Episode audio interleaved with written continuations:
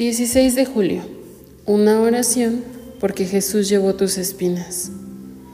Y le vistieron de púrpura y poniéndole una corona tejida de espinas, comenzaron luego a saludarle. Salve, Rey de los judíos. Marcos 15, 17 y 18. Oh Señor, ¿cómo puedo alguna vez agradecerte lo suficiente por dar tu vida para que fuera besado por el perdón? Llevas las espinas de mis acusaciones y fuiste atravesado por mi rechazo. Me regocijo de que hoy pueda seguir tus pasos. En el nombre de Jesús, amén.